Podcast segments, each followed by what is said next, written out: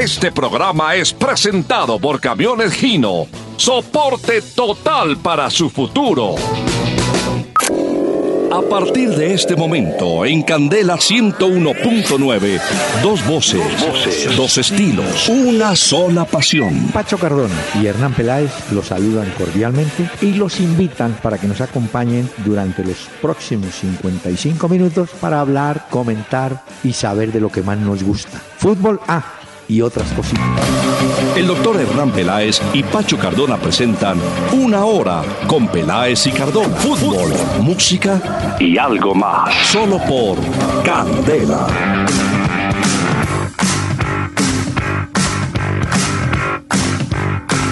Muy buenas noches a los amables oyentes de Candela Estéreo 101.9 del FM en Bogotá que nos van a acompañar en este día lunes ya 19 de septiembre para hablar de la jornada futbolera, de lo que se avecina, porque el fútbol escasamente tiene un descanso relativo, porque hoy por ejemplo hay todavía dos partidos, uno de la liga, otro de la primera B, y mañana tendremos reiniciación de la Copa Suramericana. De manera que tema es lo que hay. Don Pachito, ¿cómo le va? Buenas tardes. Buenas noches ya. Noche ya, doctor Peláez, ¿cómo está? ¿Cómo están todos los oyentes? Un abrazo para todos. Muy bien, doctor Peláez, Mm. sobre todo después de que Santa Fe volviera al triunfo. Muy bien, afortunadamente.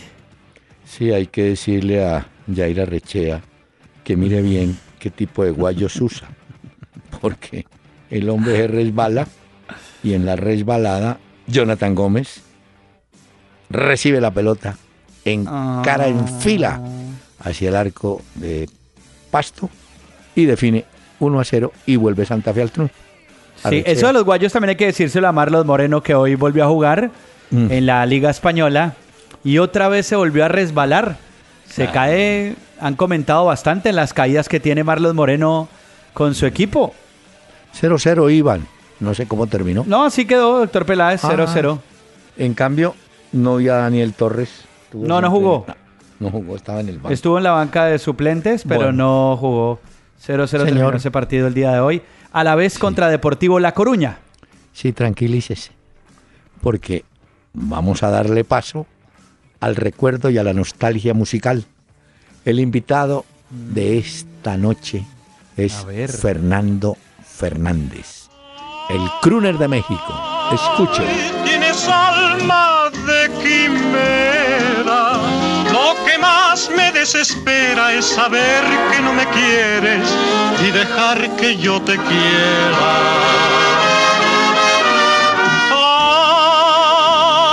Ay, eres mala y traicionera.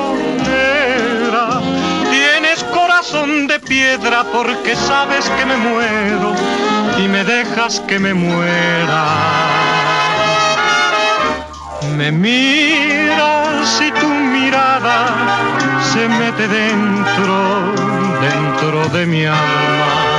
Te miro y en mi mirada te está implorando mi corazón.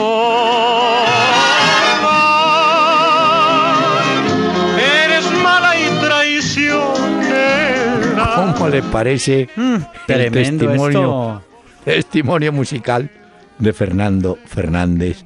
Eh, yo le dije al comienzo que lo apodaron el crooner de México.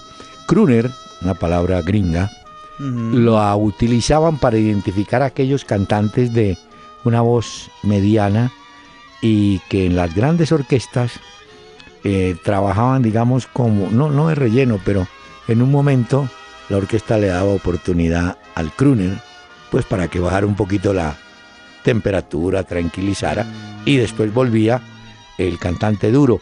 Eh, es un poco lo que son los teloneros, ¿no? Que les dan oportunidad, pero el artista principal va a otra hora, el. Ya. Pero ese Ahora- tiene gran voz, doctor Peláez. ¿Cómo es que se llama? Fernando Fernández, y póngale cuidado el tema, traicionera. te está implorando mi corazón.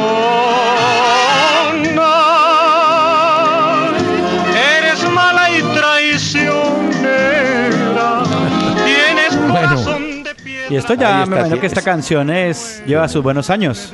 Sí, esto, él, él trabajó fuertemente entre los años 30 y 40, inclusive él se casa con otra artista, Lupita Palomera, y fue, oiga bien, la primera voz, la primera boda, perdón, que se transmitió radialmente en México, la de Lupita Palomera y Fernando Fernández, que además fue actor de cine. Bueno, en esa época los cantantes mexicanos tenían fácil llegada al cine, al celuloide. Sí, es cierto.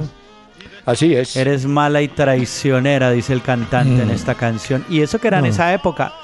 No han cambiado mucho los tiempos tampoco. Sí, ahora ya traicionan de frente. Ay, señor, señor, los tiempos no han cambiado. Vea, eh, démosle oportunidad a los oyentes que nos escriben. Usted, por favor, puede recordar la página.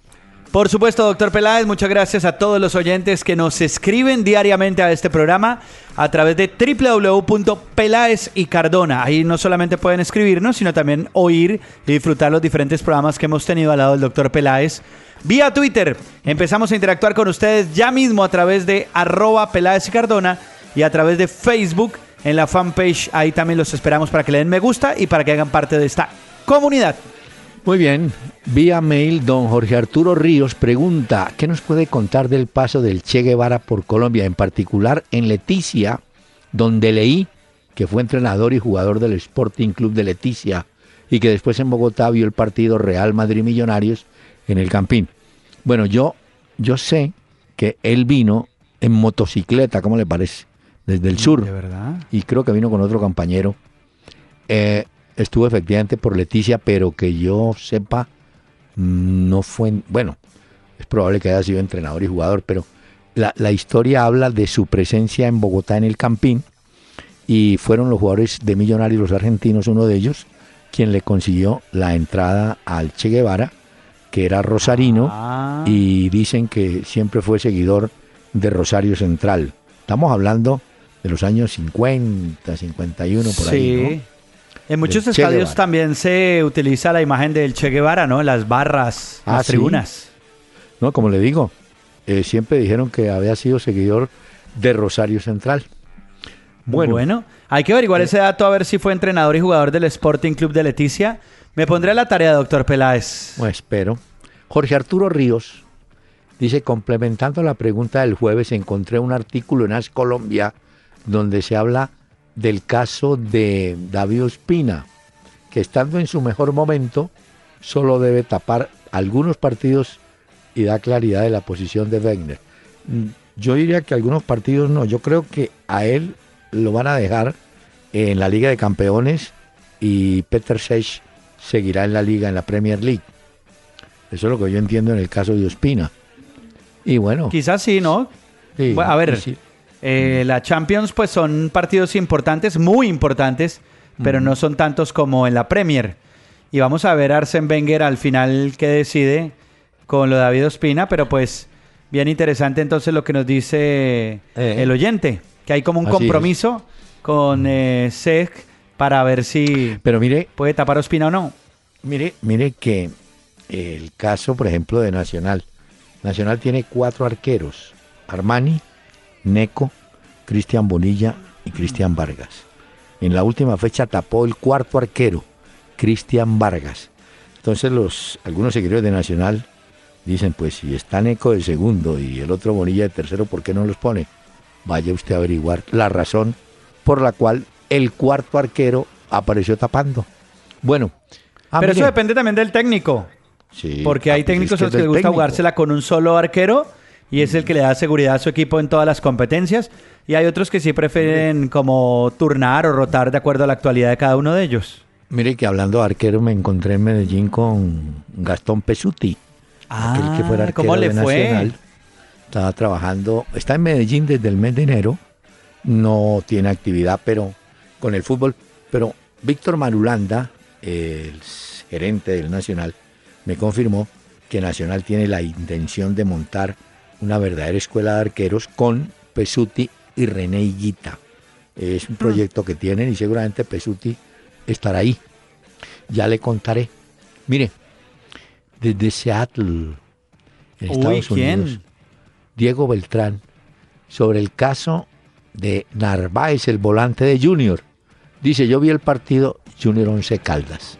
Y pregunta, Narváez, ¿este man qué? Porque dice que casi nunca toca la pelota. Es el jugador menos nombrado por los narradores. Aparte, su aporte es casi nulo. Nunca lo he visto marcar un gol. No, sí marcó un día un golazo. Y por supuesto nunca ha sido ni será convocado a la selección. Es un hombre de marca de primera línea fuerte, de esos que siempre tiene alquilada la tarjeta amarilla. Él siempre la recibe. Pero entiendo que como volante central le da confianza, por lo menos es lo que da a entender, confianza al técnico Giovanni, como también se la dio a Alexis Mendoza, jugador de, de bajo perfil, pero para los técnicos de buen rendimiento. Son importantes, claro. Son de esos guerreros que normalmente tienen los técnicos dentro del terreno de juego para que les dé a su equipo soporte y estabilidad o equilibrio que llaman en el fútbol. Ah, qué bien. Ronald Delgadillo saluda este tipo de programa. Eh, otro que se llama arroba Nicolimocar desde Nueva York City. Uy, eh, vea, o sea que ya tenemos Seattle, Nueva mm. York conectados con nosotros. Pero este, este escribe muy simpático, dice, un abrazo a usted, señor Peláez, y también para vos, Cardona. Muchas gracias. Muy amable el oyente entonces. Bueno, Monacho Cantor. Quisiera saber si entre los 10 mejores jugadores del Barcelona incluiría a Rivaldo. Yo creo que sí. No sé usted. Algún día. Rivaldo sí, aquí en Barcelona sale mucho de él y el legado también que dejó, y cuando estaba en la cancha. Sí, lo que pasa es que ahí es bueno recordar que Romario, vea la R, Romario, Rivaldo, Ronaldo el Gordo y Ronaldinho. Eh, de esos cuatro, bueno, el quinto sería Neymar. De los diez, en los diez primeros no pueden estar los cinco, pero de los cinco sí creo que estarán tres. Y yo creo que Rivaldo es uno de ellos. Y pero para usted, doctor Peláez, Romario. de los brasileños que han estado en el Barcelona, ¿más Rivaldo que Ronaldinho? Más, sí. Yo creo que para mí, primero Romario, después Rivaldo y de pronto el gordo Ronaldo de tercero. De verdad, y, se dejó por fuera Ronaldinho. Sí, Ronaldinho es artista. Usted me estaba preguntando de jugadores. es que a mí los artistas me gustan, doctor Peláez. Ah, sí. No, por eso el Circo del Sol. El Circo del Sol triunfa. No, pero sabe que eh, también habría que decir a los viejos hinchas, hubo un delantero centro brasileño buenísimo, Evaristo Macedo. Ese, ese tipo. Ese Evaristo Macedo fue director técnico de una selección, no me acuerdo si era Qatar, una que nos ganó en los Juegos Olímpicos de Barcelona. Metió una gol, cuatro creo que nos metieron. Eh, estaba Evaristo Macedo como técnico. Bueno, pero está buena, está buena la charla sobre. Sí, usted puede pulsar. Eh, usted averigüele a 10 hinchas de Barcelona. Voy a preguntar, voy a preguntar. Pero mira, pero mañana me paro, porque mañana hay, ah no, pasado mañana es el Barcelona Atlético de Madrid. Uh, eso está bueno. Y es por me la paro ya la entrada al estadio y empiezo a preguntar. El doctor Peláez me puso una tarea mejor. ¿Qué prefieren ustedes? Ronaldinho, Rivaldo, no sé qué. A ver qué dicen. Pero un momentico. Hágame bien la medida. Es decir, busque gente grande y gente de ahora. Porque si hacemos ah, los de ahora, puede que gane Ronaldinho o Neymar. Es obvio. Pero si usted ve gente veterana ahí, puede preguntarles. Bueno, doctor Peláez, muy bien. Pero llévese, entonces también la tarea. Eh, llévese una cachuchita y una libreta, pues para que no lo vayan a, levantar. que digan, ah, este está haciendo una encuesta. Mire, eh, bueno, ah, mire. iré muy juicioso al Camp Nou a hacer la tarea. Otro señor desde Seattle, Diego Arturo Beltrán, dice 5 y 52. Ah, es que está dos horas antes, ¿no? Agradezco su compañía de regreso a la casa después del trabajo. Un inmenso abrazo. Bueno, muchas gracias. Bueno, estamos muy internacionales, doctor Peláez. Mm, le hago una pregunta. A ver. ¿Trajo la libreta? Sí, señor, siempre la tengo, doctor Peláez. Apunte. A ver. Porque hoy, a raíz de un gol que marcó muy bien de tiro libre Nelson Ramos, eh, los muchachos de Meluc y compañía en el tiempo, pues hicieron algunas observaciones. Por ejemplo, fue el quinto gol de Nelson Ramos. Él ya había marcado gol de tiro libre. Eh, en el caso de Ramos, marcó gol e hizo pase gol al final para el empate de su equipo. Y dice que otros arqueros tienen récord de tiro libre. Luis Delgado y René Higuita, cada uno con cuatro. Luis Fernández, un arquero samario que andaba por Ecuador, tiene dos. Y el último gol de tiro libre que habíamos visto de un arquero fue el de Sebastián Viera. Pero le pido un favor, aliste la libreta. Aquí lo tengo, doctor Peláez. Bueno, el primer arquero colombiano que marcó goles de tiro libre, porque un penalti es un tiro libre directo, ¿o no? Sí, correcto. Muy bien. Entonces, cuando usted habla de tiro libre, puede ser a 12 o a 30 pasos, como quiera llamar. Pero usted también puede el penal cobrarlo indirecto, ¿cierto? No. ¿Puede tocársela a un compañero? Ah, no, pero es directo. El, primer cobro sí, sí, correcto. Bueno, entonces si parto de la base que tiro libre directo es con barrera o sin barrera para el punto penal, Alejandro Sinisterra, un arquero vallecaucano que eh, se formó en las divisiones menores del Cali, pasó al Atlético Bucaramanga y después al Cúcuta, eh, ya fallecido. En su carrera, Sinisterra marcó 12 goles. Después, en la libreta, apunte que René Higuita tiene 32 goles convertidos en Colombia de tiro libre y creo que de penalti también, pero sí, de tiro libre. Ah, y, 30, y 32, entre ellos uno que le hizo al Mono Burgos, ese de River Plate. Sí, correcto. Bueno, entonces... Que es ayudante del Mono Burgos ahora del Cholo Simeone. Exacto. Pero lo que quiero decir, hombre, quería recordar a Sinisterra, y a Higuita, y claro, y después viene Delgado y Nelson. Pero porque casi no se habla de Sinisterra. Se habla ah. mucho de Reneguita y sus cobros de tiro libre y esto, pero de Sinisterra no mucho. No, no, ya pobre Sinisterra le acomodaron que no veía. Entonces le pusieron bikini, que, no ah. tapaba nada. Pero un día, no, eso sí fue maldad, hombre. Un día le han hecho como cuatro o cinco goles al Cúcuta y él estaba tapando. Y hay un tiro libre contra el Cúcuta. Y entonces los de la barrera, en vez de mirar hacia el sitio donde iban a patear, se voltearon a mirar a Sinisterra. Y que Sinisterra les decía, hombre, miren para allá. Y uno de ellos gritó, este gol no nos lo perdemos. no ha tenido, pero eso, ya fue un chascarrillo exagerado para el Sinisterra. Alejandro, un saludo a su familia que vive en Cúcuta. ¿Ah? Sí, él veo que Murió a los 77 años, muy joven, además de un paro cardiorrespiratorio. Y apunte otro dato que no le sobra. No, no, aquí el arquero todo. Carlos Medrano, un arquero argentino que vino a Quindío, que había sido arquero de Barcelona, estuvo en Barcelona. Eh, Medrano tapó en el año 67 ocho lanzamientos desde el punto penal y de ahí el remoquete, el arquero antipenal.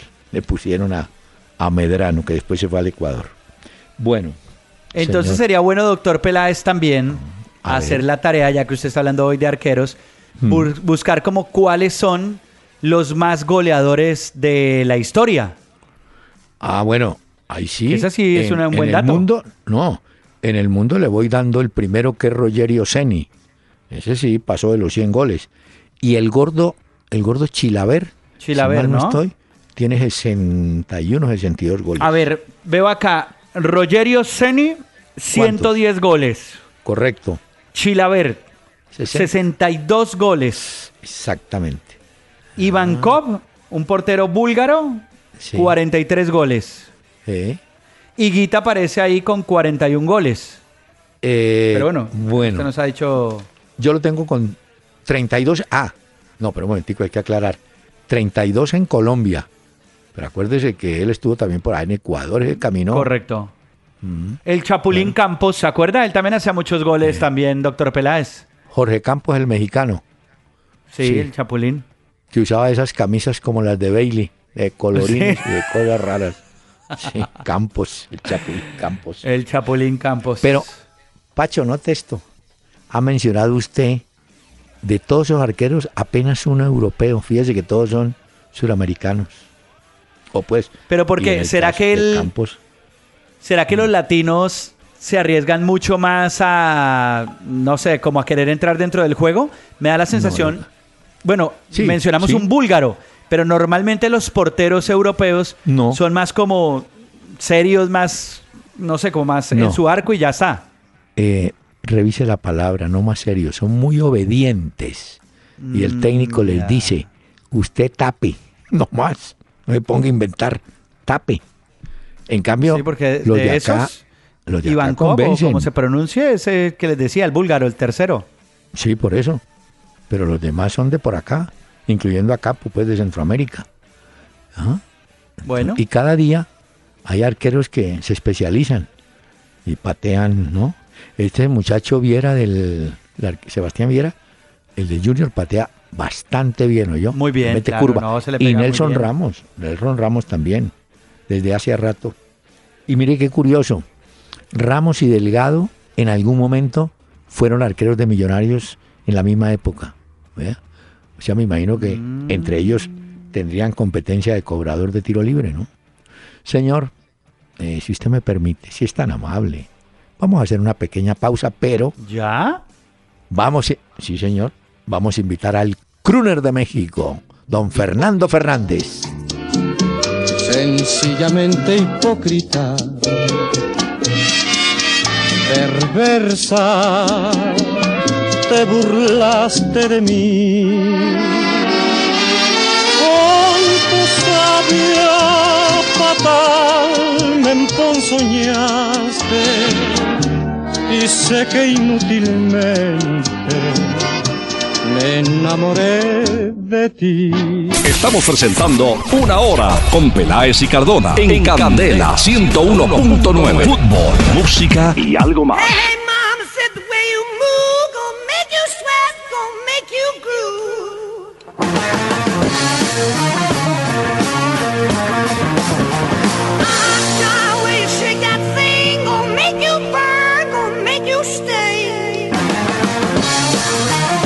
Esta noche, para el doctor Peláez y para los oyentes de este programa, he traído a Led Zeppelin, esta banda histórica, mítica.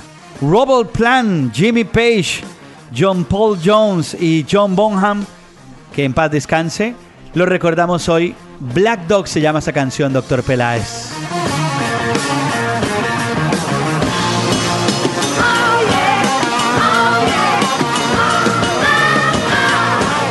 Esta sí estoy seguro que usted conocía a Led Zeppelin. De, oídas.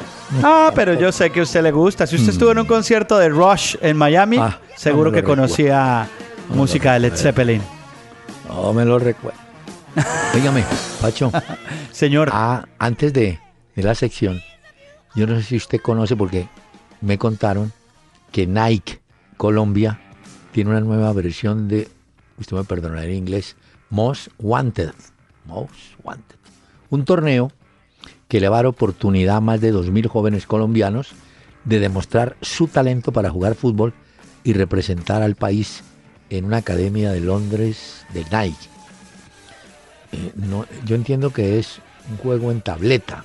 Pues, no sé. ¿Usted lo conoce? Pues yo tengo entendido que eso que usted menciona ah, es una campaña que está haciendo Nike en la que buscan reclutar a futbolistas eh, ah, entre los 16 y los 21 años. Pues mire que en Bogotá estuvieron participando más de 300 jóvenes y que ah, hay bueno. deportivas y bueno, están buscando. ¿ah? Está bien, ¿no? Pero mire, eh, Pacho, eh, siempre hemos dicho que los equipos profesionales deben darle oportunidad a jugadores que fueron y que pueden colaborar en la búsqueda de talentos. Hoy, hoy me enteré que el Deportes Tolima tiene trabajando una cantidad de exjugadores. A ver si recuerdo algunos.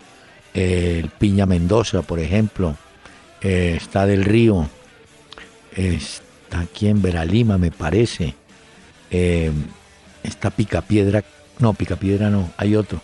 Hay como cinco o seis que fueron jugadores del Tolima y están trabajando en las divisiones menores y otros están buscando talentos. Entonces, eso está ah. bien, doctor Peláez, es bien Duma Rueda. eso. ah, Duma, Rueda, vea. Eh, no hay. bueno, usted sabe que el ojo ayuda, ¿no? El que ha jugado. Pero yo creo que eso lo vienen haciendo los equipos en Colombia porque se han dado cuenta que en otros lugares del mundo eso funciona muy bien.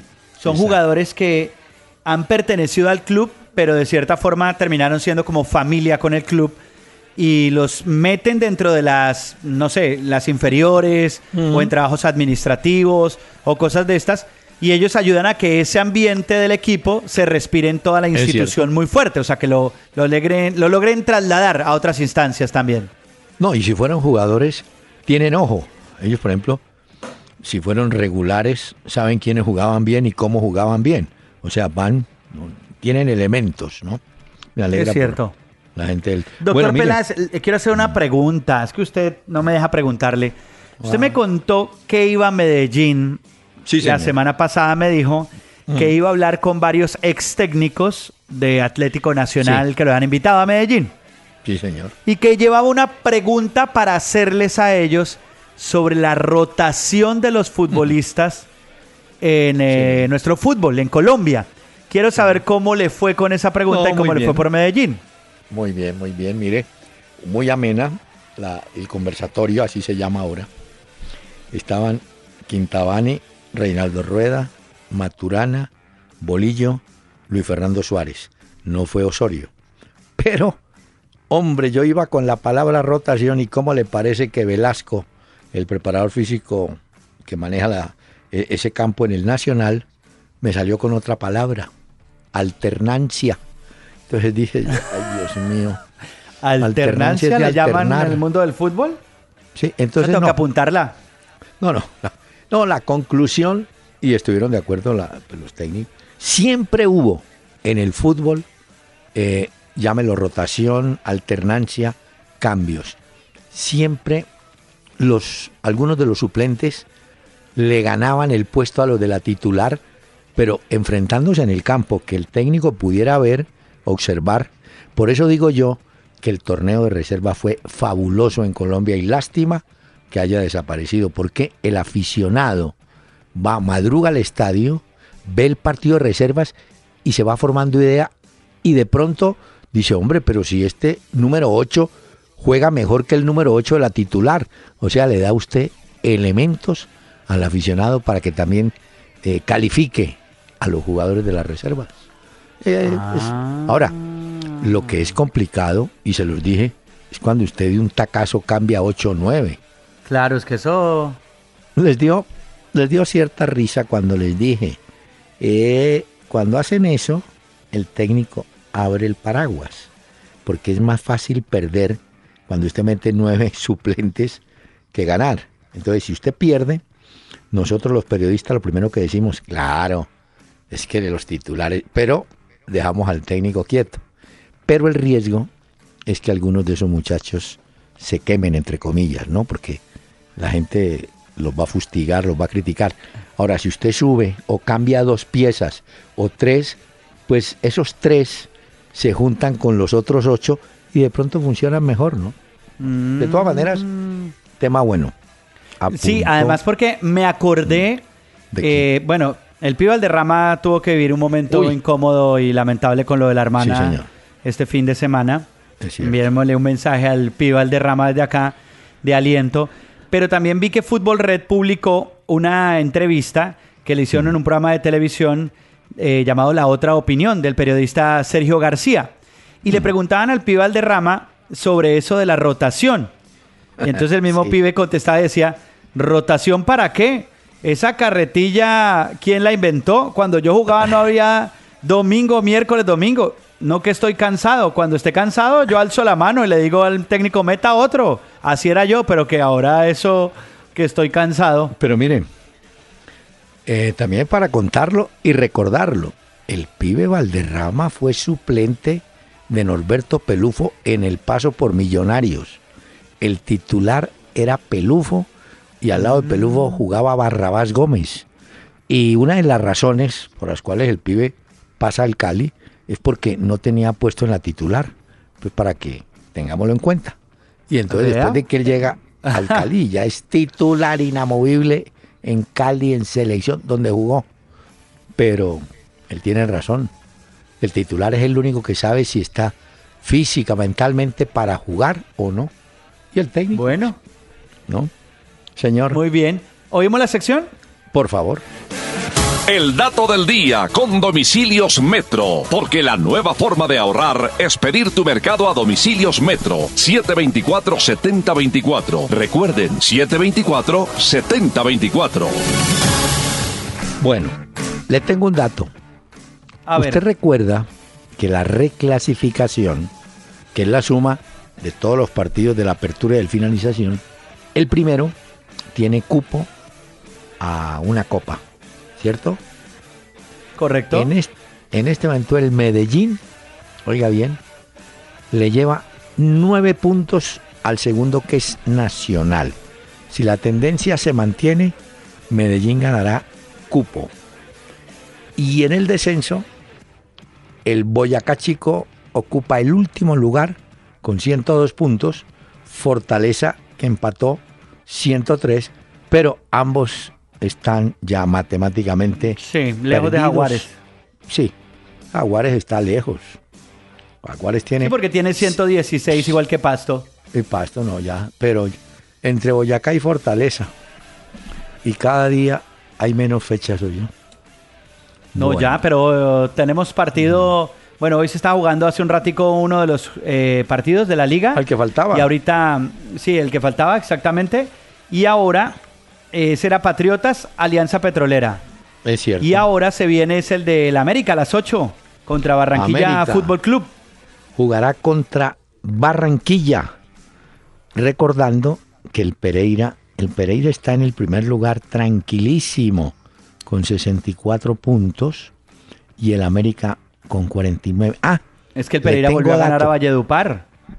Sí, pero le tengo dato, usted que estuvo por allá.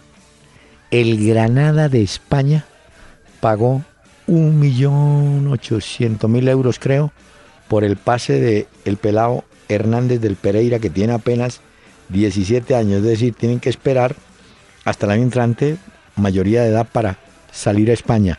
Pero ya el jugador es del Granada. ¿Cómo le parece? Y este fin de semana que tuve la oportunidad de ir por allá, por Granada, me hablaron de Luis Javier Suárez. Es un colombiano delantero de 18 años que llegó eh, cedido del Leones Fútbol Club de Colombia. Está Sí. entrenando con el filial del Granada y va a jugar con el equipo juvenil. Y me ¿Cómo hablaron de? Luis Javier Suárez Charris, así se llama. Luis Javier Suárez, no lo teníamos. Suárez. Charris. Vea, no, no lo teníamos, ¿no? Es otro jugador que llega. Es como lo de lo de este muchacho Juan Fernando Quintero, ¿no? Quedó claro que él es en enero que se presenta al Medellín. En enero, Él tiene correcto, que doctor seguir. Sí, eh, bueno, pero lo van a intentar rescatar para el Medellín, que lo veo golpeado, ¿sabe? Físicamente lo veo al Medellín quedado. Ayer me pareció que Juan Fernando Caicedo también salió lesionado. No, el Medellín tiene un hospital ambulante. Hombre, Pacho, pero tiene usted el cuadro de partidos de equipos colombianos esta semana en la Suramericana. Tenemos, a ver, confirmémoslo los dos si es tan amable, porque yo Sí. tengo martes, Mañana. mañana ya, tenemos Atlético Nacional de visita a Sol de América. En Paraguay, sí señor. Tengo miércoles, para que me corrija si estoy equivocado, Junior ¿Mm? juega a las 5 y 15. Exacto, sí, ¿Sí? ¿La tiene usted también igual? sí señor. Y Medellín. Ok. Más tardecito, porque el Junior juega a las 5 y 15. Mm, Medellín más tarde.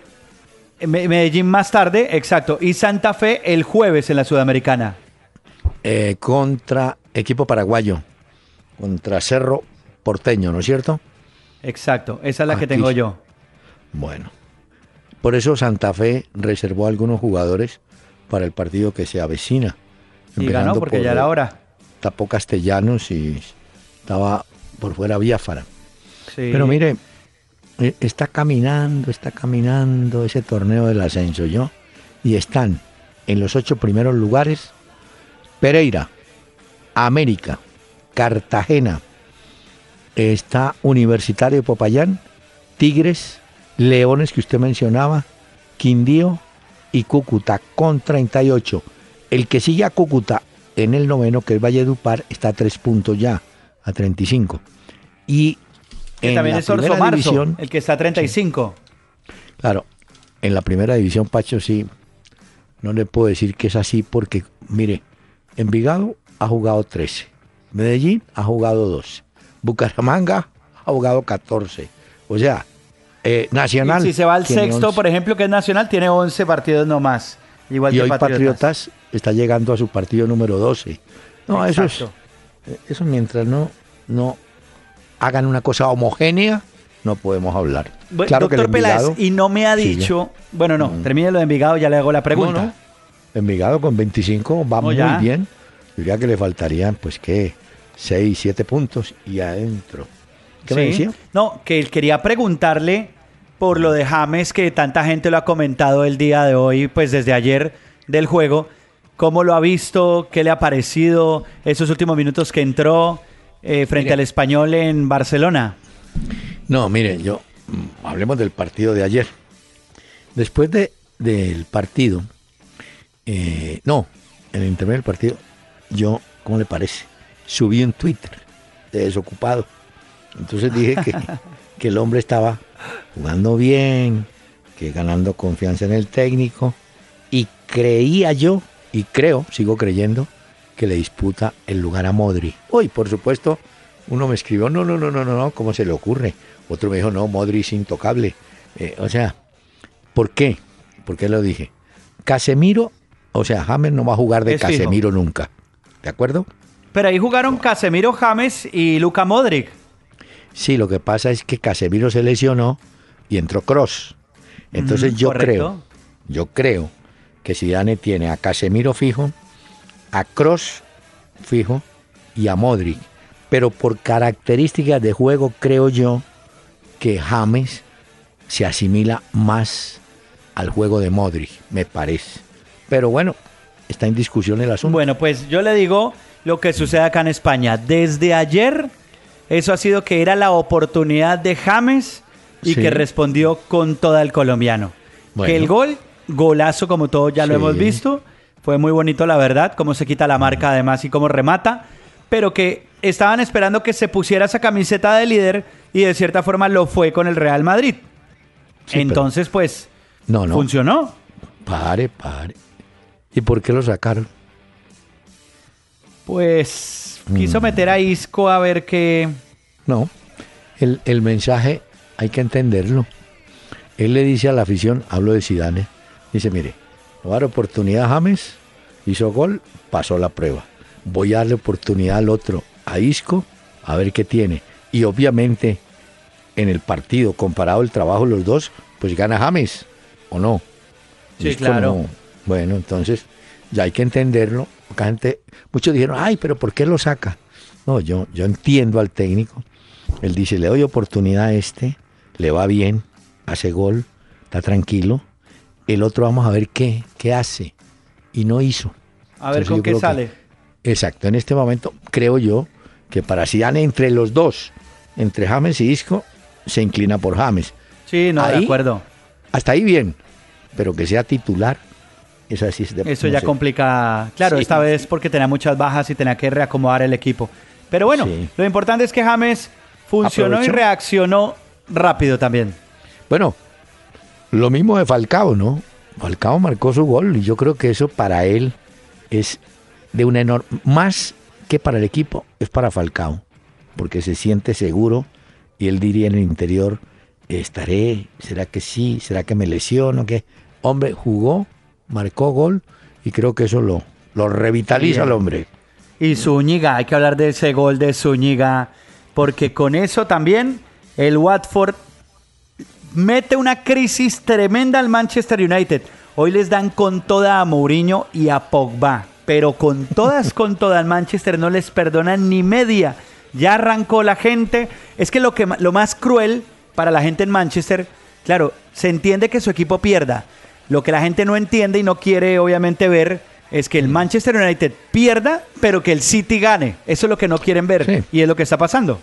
Ahora, este Mourinho ya no hay que creer. Le volvió a hablar del árbitro y ahora tiró al tarro, perdón la expresión, a un lateral. ¿no? Que Ah, sí, al izquierdo. Por eso, no, que es, que el culpable. que era el culpable, que incluso En Champions también así, perdón, en Europa League había sido culpable de lo que había sucedido y ya empezó a untar jugadores Mourinho. Bueno, eso es característico en él también. Ahí va a caer rojo, creo yo. Ese lateral que lo tiene, ¿no? Pues sí, sí. Pues a ver qué. Pero ya empezó Mourinho con toda. Pero vea. A echar la culpa. Allá, allá para dar incienso, parece que tuvieran el aparatico de la iglesia. ¿Se acuerda? El incienso. Sí, sí, claro. el botafumeiro. Mire, en Italia, no, que Balotelli, en Italia hablan de Balotelli de su campaña en Francia, en el Niza. En el Niza. No, que eso es la locura que el hombre resucitó, que mire que, o sea, Balotelli que estaba asignado a desaparecer, ahora volvió, se reencauchó. ¿Mm? Pero yo no lo vi el fin de semana, ¿será que estoy equivocado? Porque yo no vi a Balotelli con el Niza este fin de semana. pero si usted consulta, por ejemplo, France Football, encontrará que el incienso para Balotelli, así como a Pogba, le dan por la cabeza, a Balotelli lo tienen, ¿no? Ya. Sí, lo tienen Ese es el sacudito. El jugador es Luke Shaw, al que Mourinho le da con toda y lo culpa de la derrota y lo que viene sucediendo con el Manchester United. Él sabía que a alguien tenía que echarle el agua sucia y fue a este al que ya lo agarró, al lateral izquierdo. Pero vea, la caída de Juventus también alborotó el tema en Milán, ¿no? Eh, con el técnico de Boer, ¿no? Jugaba el fin de semana, ahí fue donde tampoco había cuadrado. No. No tuvo oportunidad. Jason Murillo. Perdieron con el Inter. Él sí jugó. Sí, ¿no? Sí, sí, sí. Mm. Pero a Cuadrado no lo... Estaba de suplente, pero no lo puso. Sí. Bueno. Mire, señor... Ah, le tengo muy una, una precisión sobre el nuevo premio al mejor futbolista del mundo, que lo ha recuperado France Football, que fue en 1956 el que lo fundó. construyó o instauró ese, ese trofeo, ¿no? Pero, Ellos rompieron acuerdo con la FIFA. Sí, señor, pero si usted me permite, invito a Fernando Fernández y continuamos. Bueno, ¿quién habla? ¿Quién habla? Un corazón que te vuelve a llamar gime y suspira, sufre pertinaz, no lo abandones nunca jamás te quiere. Corazón que te habla de amor quiere decirte que dito su dolor. Yo te suplico, le oigas por favor, se muere. Una hora con Peláez y Cardona en la web www.pelaesicardona.com.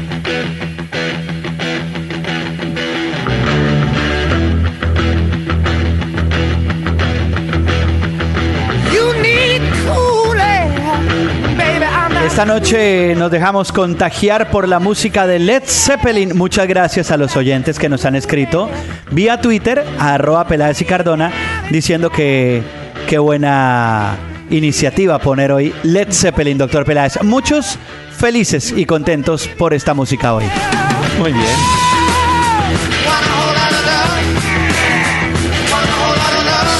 ¿Le puedo recomendar partidos para mañana, doctor Peláez? Sí, pero antes permítame una cuña de la casa.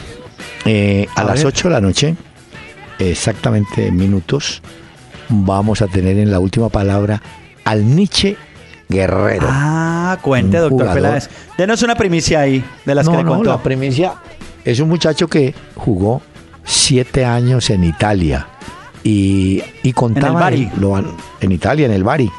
Y contaba algo que me llamó la atención. Dijo: Jugué en el Málaga con el Palomo Usuriaga. Y le dije: ¿Qué tal, mejor? Usted no me va a creer.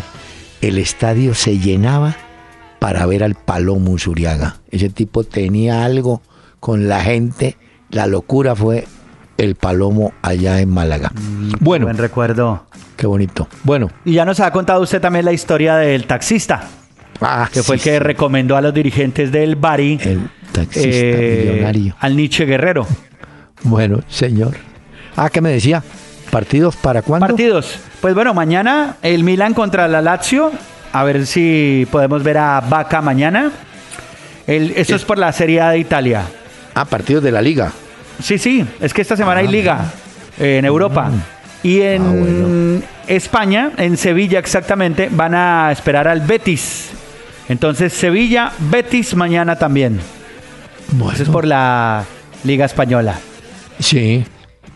Y mire que nosotros en Colombia vamos a tener partidos sábado y domingo. Porque hay equipos colombianos en la Suramericana. La jornada va a ser hasta el fin de semana próximo, ¿no? A ver si lo vamos medio ordenando. Sí, y a ver si eh, dentro de los planes de Sidán para el juego contra Villarreal del miércoles del Real Madrid estará James o no, porque ya tengo entendido que Isco, según veía las, perdón, Cristiano Ronaldo y, Gareth Bale están listos para jugar, ya tienen el alta médica. Óigame, en el fútbol, como en la vida, hay amores y desamores, ¿no? ¿Se acuerda que Montela, el nuevo técnico del Milán, dice que había discutido con Vaca y lo había sacado y tal? Bueno, entró Vaca al final, tome, gol y ganan con gol de Vaca. Entonces, ya, están de amigos. Ay, el- el- Bueno, el pero es- le- es que los goles, usted sabe que le cambian el panorama a un futbolista dentro de Oiga, un club. Funcionan esos hay- cambios a veces. Pacho, pero hay una cosa que me llama la atención, hombre. Vi, vi Envigado Nacional, un 0 a 0, uy. Óigame, aquí no patean. Usted, no, no puede ser que durante 45 minutos un equipo tenga un remate directo al arco. No, imagínese. muy difícil. ¿ah? Sí, no, y no. por eso, por eso los partidos aquí, uno dice, uy, son parejos. Pues claro, es que están jugando lo mismo todos, patean poco, se trabaja mucho en el medio campo, se marca, se corre, se anticipa, se lucha. Pero ¿y el juego qué? Necesitamos que jueguen. Si no juegan, pues Que no. pateen, que brinden espectáculo también. No, mire, el espectáculo nace cuando hay gol. La gente admite que si no se juega muy bien, pero se patea, si hay gol, el arquero se estira, pega en el palo, todo. Claro. Pero, no, sí, pero si no, Para ir a ver empates ahí aburridos. uy, no, no, no. No, es No, no, oye, además los marca- mire los marcadores. Caldas 1, Junior 0. Envigado Nacional 0 a 0. Bucaramanga 2-0. Eh, 2-2, ese fue el más movidito. Santa Fe ganó 1 a 0. Millos al- ya le había ganado el Cali 1 a 0. Medellín Jaguares 1 a 1. De manera que estamos no, Sí, graves. pocos goles. Alguien Tiene dirá, toda la razón. no, alguien dirá, no, es que los jugadores de nosotros están por fuera, sí, puede ser. Pero los que se quedan aquí tienen que pellizcarse.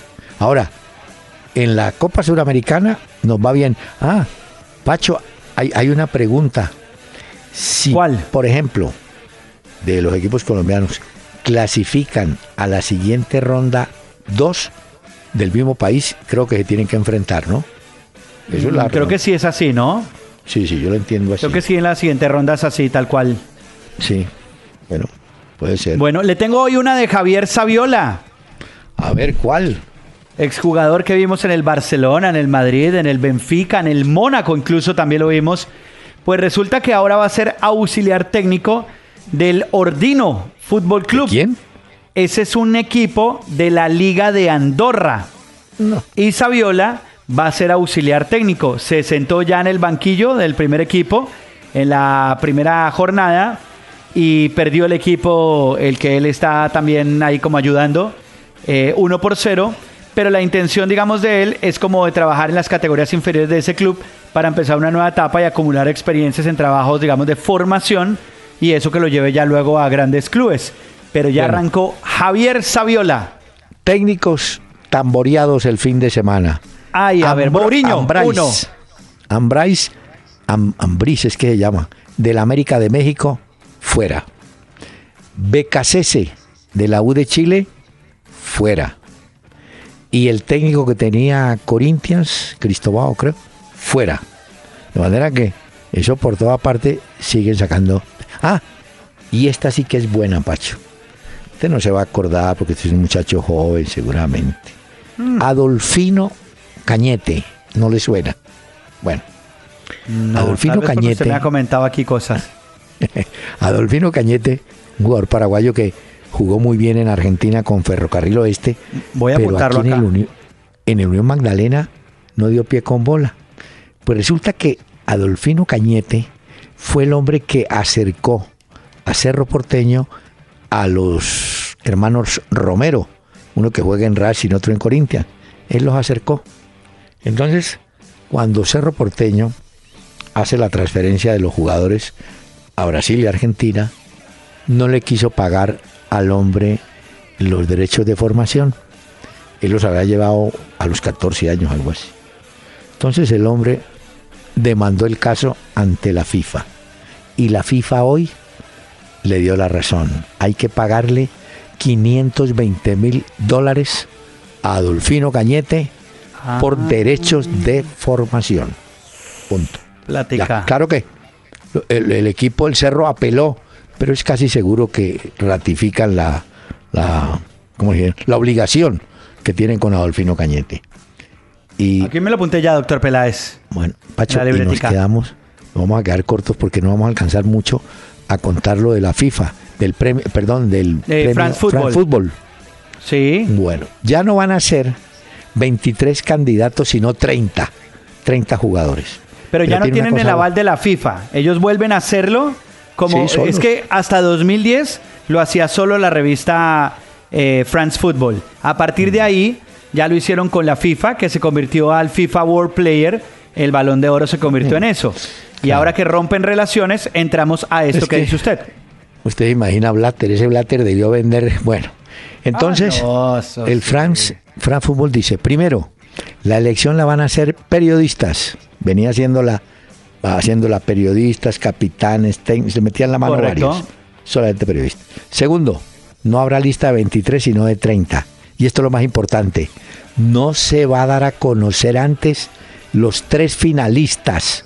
No, porque es una oportunidad de especular que Cristiano no, que- no, no. El día de la elección, ese día se da a conocer el nombre del ganador y seguramente el segundo y el tercero para Pero darle más entonces, eh, seriedad. doctor Peláez, pero entonces a la gala asisten todos esos, Claro. los candidatos. Sí, claro. Lo llevan. Porque, Pero- claro, cuando anunciaban tres eh, finalistas, pues sobre Iban ellos, los digamos tres. que giraba la ceremonia. Pero ahora teniéndolos a todos, ya esto va a ser diferente entonces. Señor, señor, qué pena.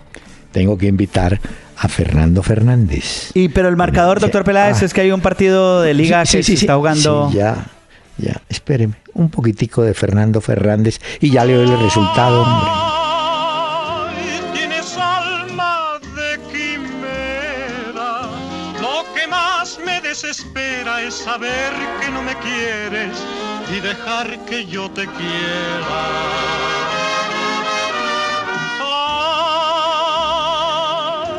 Eres mala y traicionera.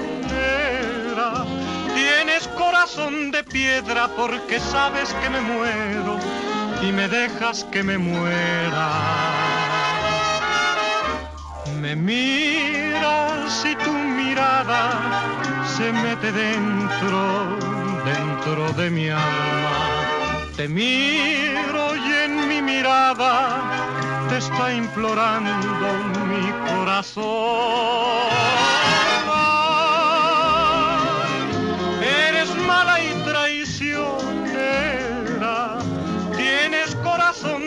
Piedra porque sabes que me muero y me dejas que me muera.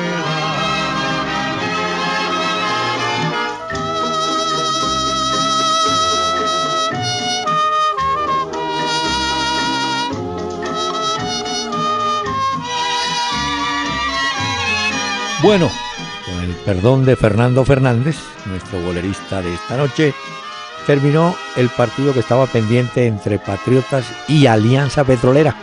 Don Pachito, empate 1 a 1. Con ese resultado, Patriotas llega a 20 puntos y transitoriamente alcanza al Atlético Nacional en 20 puntos. Y Alianza Petrolera, que está en la parte baja, localiza el punto número 12 del campeonato. Partido discreto, recordando que Alianza en la próxima fecha del fin de semana recibirá a Santa Fe y Patriotas visitará a Jaguares en Montería. Y ahora sí, déjeme a don Fernando Fernández y la cita para mañana.